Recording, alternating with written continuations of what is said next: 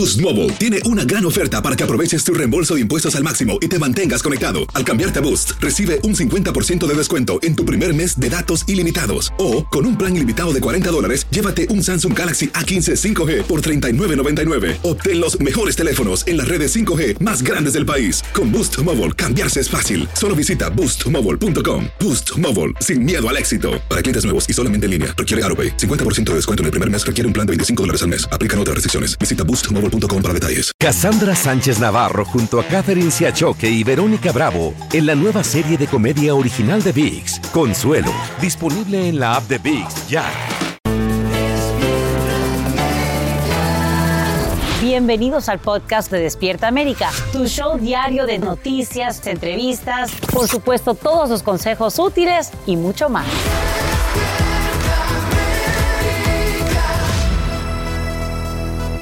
Buenos días. Es jueves 7 de diciembre. Hoy en Despierta América. Dolor e impotencia embargan a una universidad en Las Vegas, donde un hombre que pedía trabajo como profesor abre fuego y cobra tres vidas. Estudiantes narran la terrible experiencia nos dijeron eh, no se pueden ir porque hay un tirador activo eh, en la escuela. Esta mañana residentes de Texas se preguntan por qué no actuaron con más dureza contra el sospechoso de múltiples tiroteos mortales a pesar de su largo historial de violencia. Aquí escucharás a familiares de víctimas. Este dolor no se lo desea a nadie. Insultos y ataques personales matizan el cuarto debate presidencial republicano, en el que también se abordan temas cruciales como inmigración. En vivo analizamos los momentos claves. I love all the attention, fellas. Thank you for that. Amanece en libertad el expresidente de Perú, Alberto Fujimori, tras una polémica decisión judicial. Dos de sus hijos lo van a buscar al penal, donde cumplió una sentencia de 25 años. Estamos en Lima con las reacciones a favor y en contra.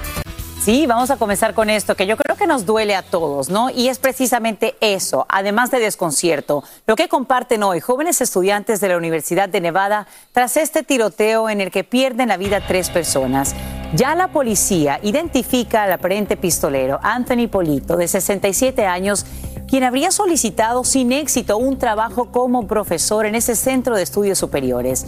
Saludamos en vivo a Angélica González, quien tiene lo último de la investigación y además las emotivas reacciones. Eli, qué tristeza tan grande, cuéntanos. Definitivamente son horas de horror que se convierten en combustible para que una comunidad entera se una contra la violencia. Aquí les muestro lo que ocurrió y también cómo lo están enfrentando.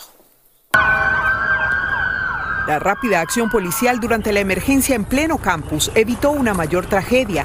Es la conclusión de las autoridades después de revelar que un hombre armado abrió fuego en la Universidad de Nevada en Las Vegas, matando a tres personas. Si no hubiera sido por las acciones heroicas de varios de los oficiales que respondieron, se habrían perdido incontables vidas más, afirma el jefe de la Policía Metropolitana. Según su relato, justo antes del mediodía, los estudiantes se reunían fuera de la escuela de negocios. Estaban jugando y comiendo cuando de pronto el estruendo producido por los disparos comenzó a escucharse dentro del edificio. Sí, oímos un montón de disparos y cuando llegó la policía entraron y hubo muchos más, cuenta un estudiante. Decenas de uniformados de la policía local y la del campus corrieron al lugar. Todos le pedían a estudiantes y trabajadores que corrieran a esconderse y que lucharan por sus vidas. Un video muestra a los estudiantes cuando huían para escapar de las ráfagas con las manos en alto en señal de estar desarmados. Otros solo pudieron atrincherarse en las aulas. Pasados al menos 40 minutos desde el inicio del tiroteo, dos detectives de la universidad abatieron al tirador fuera del edificio donde decidió atacar. Todo el mundo empezó a correr en dirección contraria, casi me pisan. Una chica incluso se cayó bajando las escaleras, cuenta otro joven. Autoridades dicen que todas las víctimas eran profesores o empleados, ninguno estudiante. Estamos a punto de terminar el examen, nos dijeron eh, no se pueden ir porque hay un tirador activo eh, en la escuela, no nos dieron más detalles, resulta que estaba en el edificio literalmente al lado de donde estábamos nosotros, así que nos tuvimos que refugiar ahí en el mismo salón y estuvimos eh, casi dos horas ahí hasta que vino el SWAT La policía identificó al sospechoso como Anthony Polito, de 67 años. Algunas fuentes aseguran que solicitó ser profesor en la universidad, pero no fue contratado.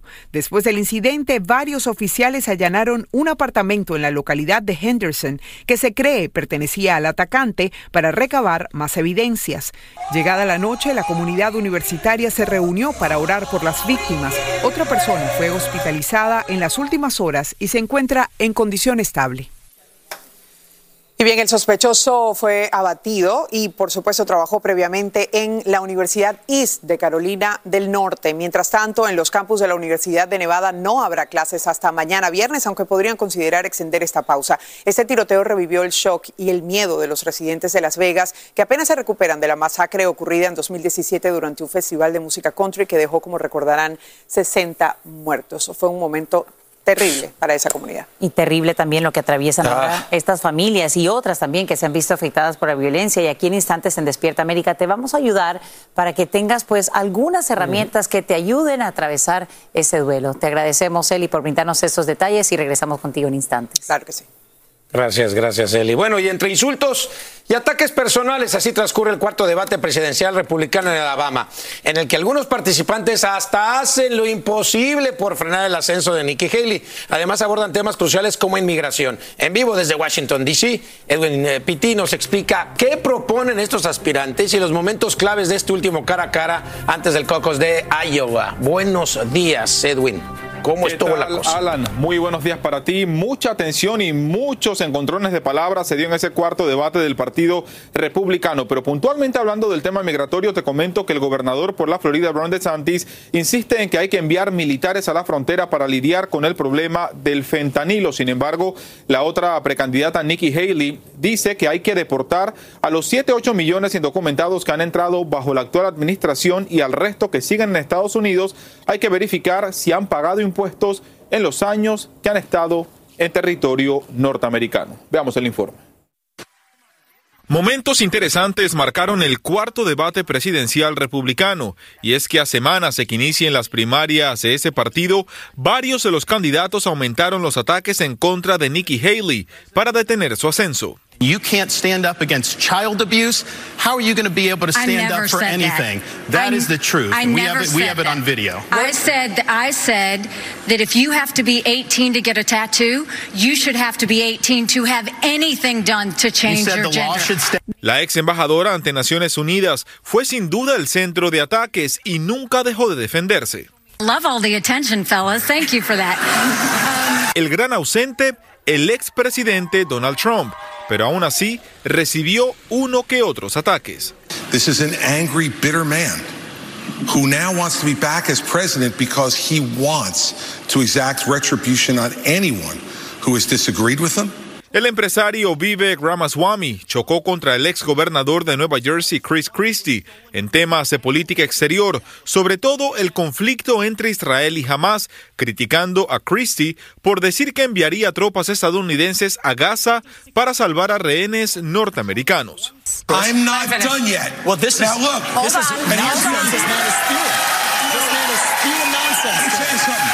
This is the fourth debate, the fourth debate that you would be voted in the first 20 minutes as the most obnoxious blowhard in America.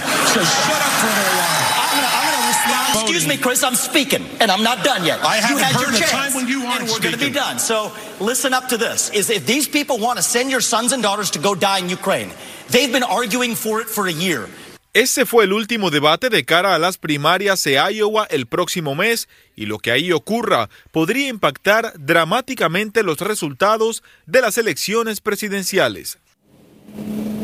En una parte importante del debate, Chris Christie criticó fuertemente a los otros precandidatos por supuestamente no ser lo suficientemente críticos en contra del expresidente Donald Trump y asegura que por no enfrentarlo es que se ha normalizado el discurso de Trump y por eso sigue subiendo en las encuestas. Soy Edwin Pitti en vivo desde Washington DC para Despierta América. Vuelvo contigo al estudio, Alan. Se dieron con todo. Gracias, Con Edwin todo. Pitti, por brindarnos esos detalles en vivo desde la capital del país. Más adelante regresamos contigo. Cassandra Sánchez Navarro junto a Catherine Siachoque y Verónica Bravo en la nueva serie de comedia original de VIX, Consuelo, disponible en la app de VIX ya. Hola, yo soy Carla Martínez. Estás escuchando el podcast de Despierta América.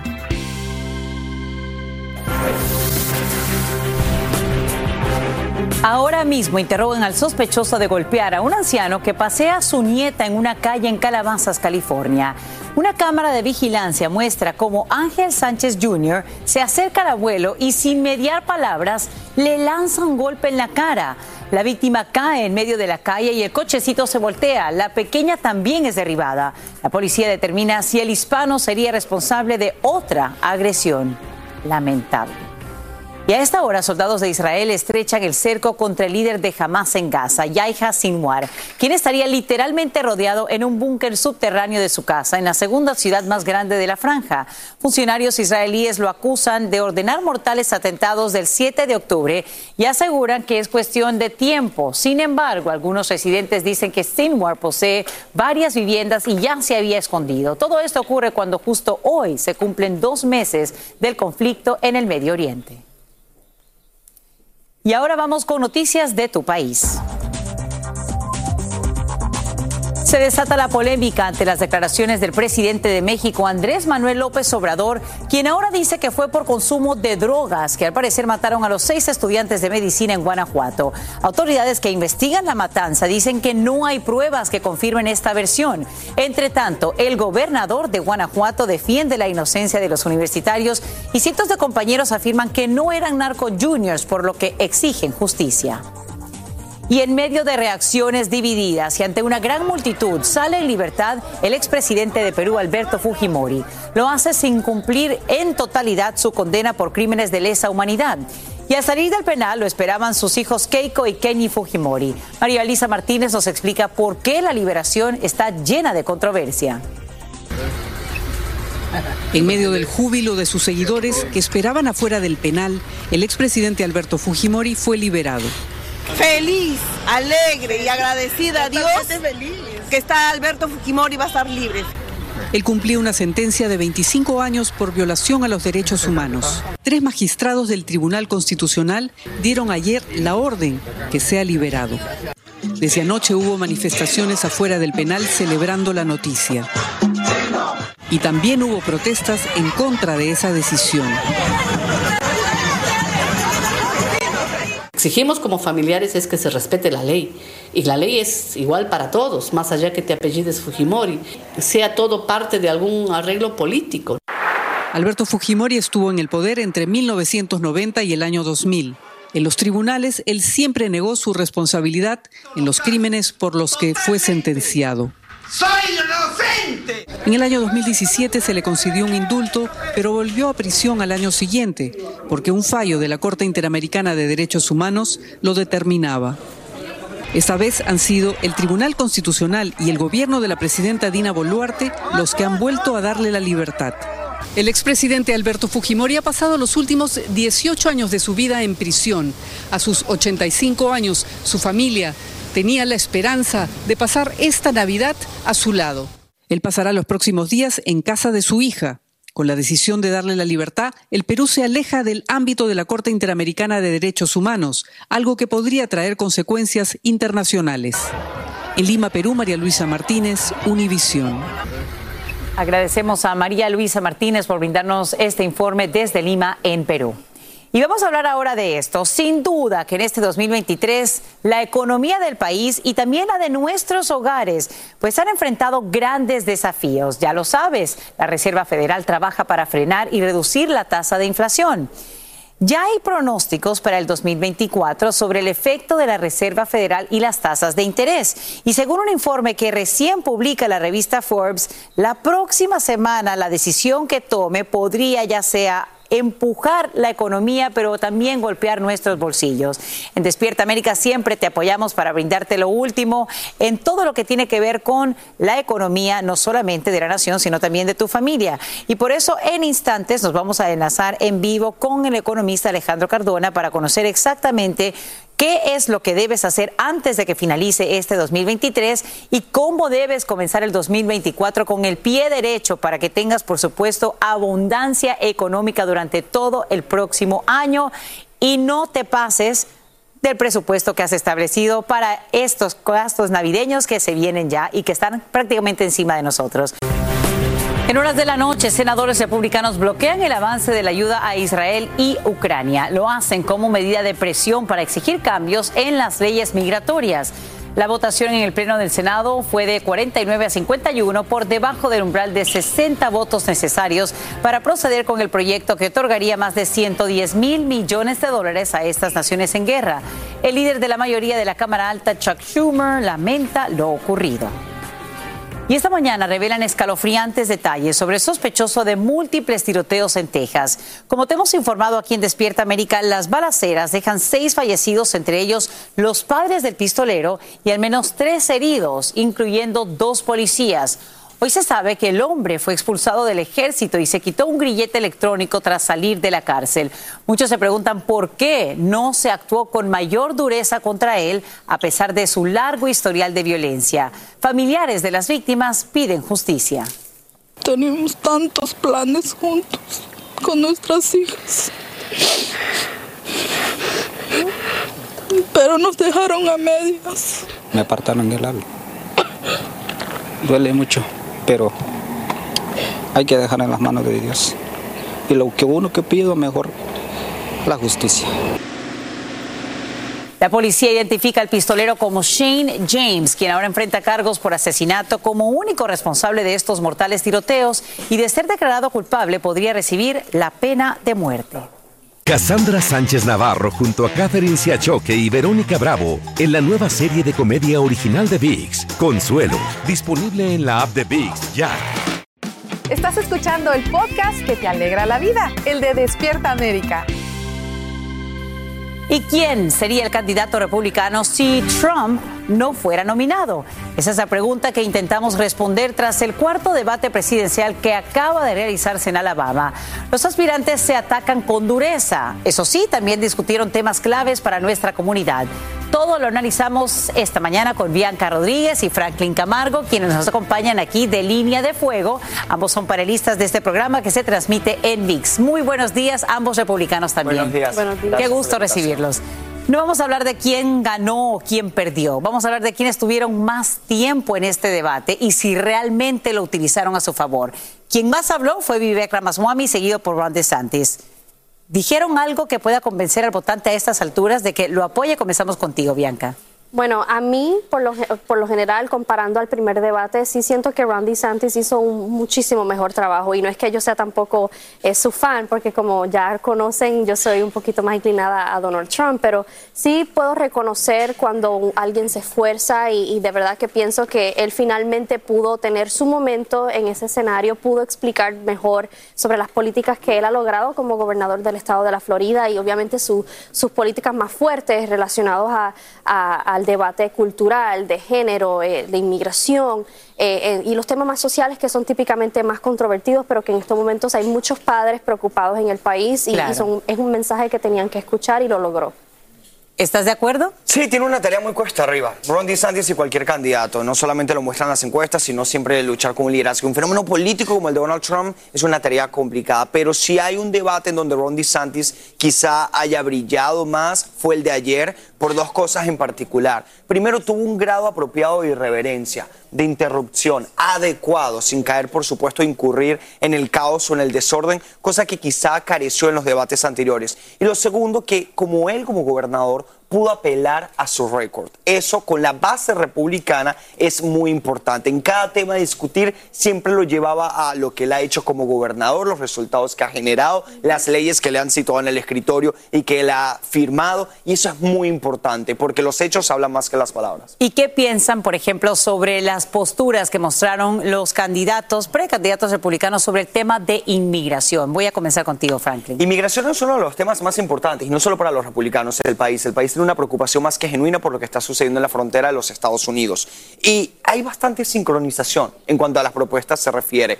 Hay pocos temas en donde quizá unánimemente los republicanos estén de acuerdo, pero inmigración se acerca mucho. Es asegurar la frontera, eh, tratar de luchar contra el narcotráfico y los carteles de droga que actualmente operan en la frontera y prácticamente tienen más poder que incluso el gobierno estadounidense y el gobierno mexicano. Y yo creo que esto habla bastante de lo que es la postura republicana que tiene mucha resonancia con el país. Bianca, ¿crees tú que al conocer obviamente cuáles serían sus planes para lidiar con inmigración, atrae o aleja al votante latino? En estos momentos los atrae, eh, además del tema económico. Y yo creo que eso es lo que une al Partido Republicano en estos momentos, es que tienen el reconocimiento en común, universal, que estamos en un momento crítico económicamente, eh, estamos viendo un caos eh, que nunca se había visto en la frontera. Hay muchas personas que sienten que el crimen ha ido incrementando a, a, base de esto, ¿no? contribuyendo. Así que la construcción del muro en la frontera era algo que en el 2015 o 2016 se consideraba controversial bajo Donald Trump, pero ahora estamos viendo como nuestra misma comunidad, especialmente en la frontera, en Texas, Arizona, eh, California, se están dando cuenta de que algo se tiene que hacer y tenemos que comenzar por algo y es terminar finalmente la construcción del muro. Pues bien, ya no habrá otro debate, este es el último de cara al caucus de Iowa el próximo 15 de enero. En una palabra, ¿cuál sería la que recomendarían, por ejemplo, en el caso de Nikki Haley y de DeSantis? Nikki Haley que se vaya. Ron DeSantis, eh, todas sus esperanzas están, están puestas en Iowa. Y si no gana Iowa, la verdad no tiene ningún tipo de oportunidad. Bueno, como dice el dicho en inglés, es Iowa goes, the nation goes. No siempre, pero casi. Como elige Iowa, por lo general también elige el país. Agradecemos enormemente a Bianca Rodríguez y a Franklin Camargo, panelistas de Línea de Fuego que se transmite por VIX, por acompañarnos para analizar el último y cuarto debate republicano. Gracias a ambos. Quiero que sepan que a esta hora se niegan a renunciar a sus cargos tres presidentes de las universidades más prestigiosas de la nación. Legisladores los acusan de no tomar las medidas necesarias para combatir el antisemitismo y el odio en los centros de estudios superiores. Esta polémica se detona tras una audiencia en el Congreso en la que se presentan los rectores de Harvard, MIT y Penn. Y vuelven las corridas de toro a Ciudad de México. La Corte Suprema de ese país desecha un amparo que impedía realizar espectáculos taurinos en la llamada Plaza de México. La medida detona protestas de quienes consideran esta práctica como injusta y cruel para el animal. El corrido inaugural ya está planeado para el 12 de diciembre, esto después de una pausa de seis meses. Cuba y México comparten su nacimiento y desarrollo, pero el bolero nos pertenece a todos los románticos porque todos hemos reído y llorado con ese género musical. Ahora que la UNESCO lo declara como Patrimonio Cultural de la Humanidad, las reacciones no se hacen esperar, como nos muestra Eduardo Meléndez, quien también disfruta de los boleros en la capital mexicana. ¿No es así, querido Eduardo? Adelante. Hola querida Sasha, amigos de Despierta América. En efecto, los disfrutamos y muchísimo porque quien no se ha enamorado con uno de estos boleros, quien no recuerda también a un ser querido, a un gran amor a través de estas canciones. Y en efecto, pues estamos de fiesta en el país porque fue un sueño anhelado por él. Trabajó muchísimos años el maestro Armando Manzanero, ahora fallecido. Y bueno, miren, 10 años después de que lo buscó en conjunto con la Sociedad de Autores y Compositores, que agremian a todos estos grandes escritores de boleros y otros géneros musicales. Bueno, ya llegó esta feliz noticia desde Botswana, desde el país del sur de África y por eso y por eso hay muchísima felicidad. Escuchemos de hecho al director general de la Sociedad de Autores y Compositores. Un gran orgullo para esta sociedad de autores, ya que en México han nacido los mejores boleros del mundo. Me da mucho gusto este gran esfuerzo que desde hace muchísimos años hemos realizado para poder llegar a este final feliz. Claro, Sasha, que en México están los mejores boleristas, también muchos de ellos lamentablemente han fallecido. Mira, permíteme mostrarte estas enormes fotografías y esta bellísima sonrisa del el maestro Armando Manzanero, quien no cantó, quien no se enamoró, quien no dedicó, por ejemplo, ese tema de Somos Novios, uno de sus grandes composiciones. Otro de los grandes, nuestro querido Roberto Cantoral, con ese tema de El reloj. Nos encontramos en Plaza Garibaldi, un lugar representativo de los enamorados, y mira lo que dice otro de los cantautores muy jóvenes que precisamente pues va siguiendo el camino de estas grandes figuras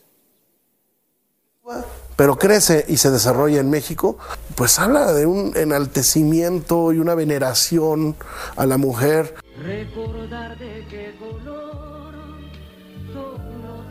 Es día de fiesta nacional, querida Sasha. En muchísimos establecimientos se espera que en pareja, que con amigos vayan y disfruten de esos grandes temas que siguen pues formando parte de nuestra historia musical. ¿Qué te parece? Espero que también por allá, por el estudio, en casita, también toda la gente pueda disfrutar de estos grandes boleros en esta celebración de este día tan importante. Sasha. Me encanta, Eduardo, sin duda alguna, y ojalá que también pues podamos inculcarles ese amor por el bolero a las futuras generaciones, que lo disfrutemos y que sean igual de románticos que nosotros a través del bolero. Te agradecemos por brindarnos estos detalles en vivo desde Ciudad de México, que aquí lo estamos escuchando. Qué lindo. Felicidades al bolero y gracias por todo lo que nos ha dado. Un abrazo. Muy bonito, señores. Bien, vamos ahora a tener que hablar de otras cosas que no están relacionadas con el bolero, pero sí con el dinerito. Y es que una y otra vez la administración Biden busca alternativas para aliviar la deuda estudiantil, luego que la Corte Suprema anulara un programa destinado a condonarla. Pues ahora acaba de aprobar la cancelación de casi 5 mil millones de dólares.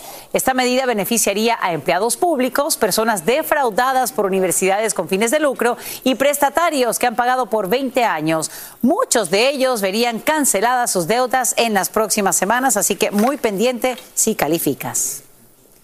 Y ahora te comparto algo que yo sé te va a gustar. Son hermosos perros bailarines que se preparan para una competencia. Es un entrenamiento difícil y que gracias a la pasión, dedicación y el amor de sus maestras se logra con éxito. El trabajo y esfuerzo ahora queda grabado en un documental denominado La vida secreto de los perros bailarines donde los canes tienen rutinas complejas, con saltos y pasos precisos que ya acaparan la atención del público. No, no, no, bailan mejor que yo. y no sé si sería capaz de enseñarle a Napo uno que otro paso. Así termina el episodio de hoy del podcast de Despierta América. Síguenos en Euforia, compártelo con otros, públicalo en redes sociales y déjanos una reseña. Como siempre, gracias por escucharnos.